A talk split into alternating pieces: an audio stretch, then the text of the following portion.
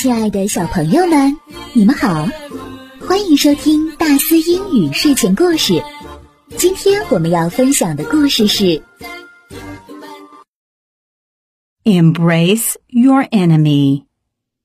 拥抱你的敌人。 A large chain store newly opened opposite a small grocery store. It would soon defeat the small store.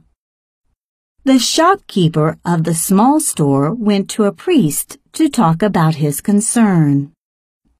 The priest suggested you should stand in front of your store every day to pray for it to prosper, and then turn around to pray for that chain store likewise, which is embracing your enemy in public.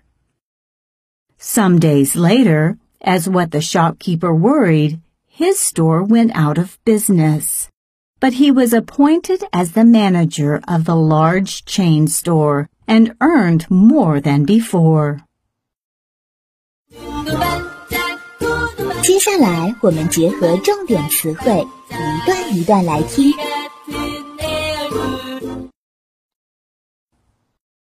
Store. Store. Store. 商店、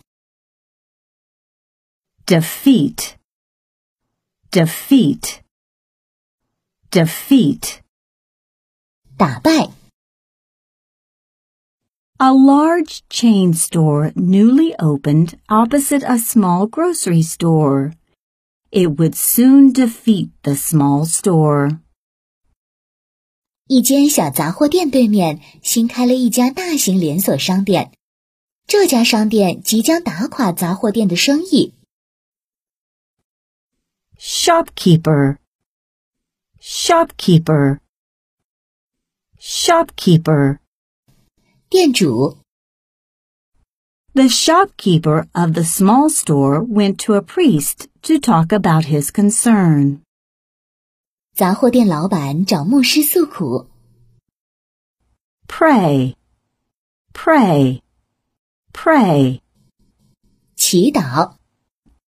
The priest suggested you should stand in front of your store every day to pray for it to prosper, and then turn around to pray for that chain store likewise, which is embracing your enemy in public.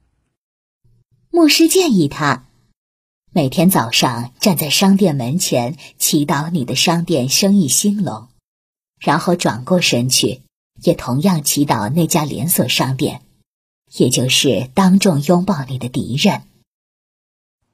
Manager. Manager. Manager. 经理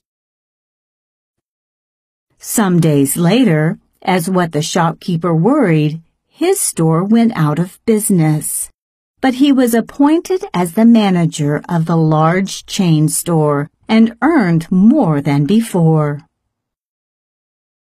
一段日子后，正如这人当初所担心的，他的商店关门了，但他却被聘为那家连锁店的经理，而且收入比以前更好。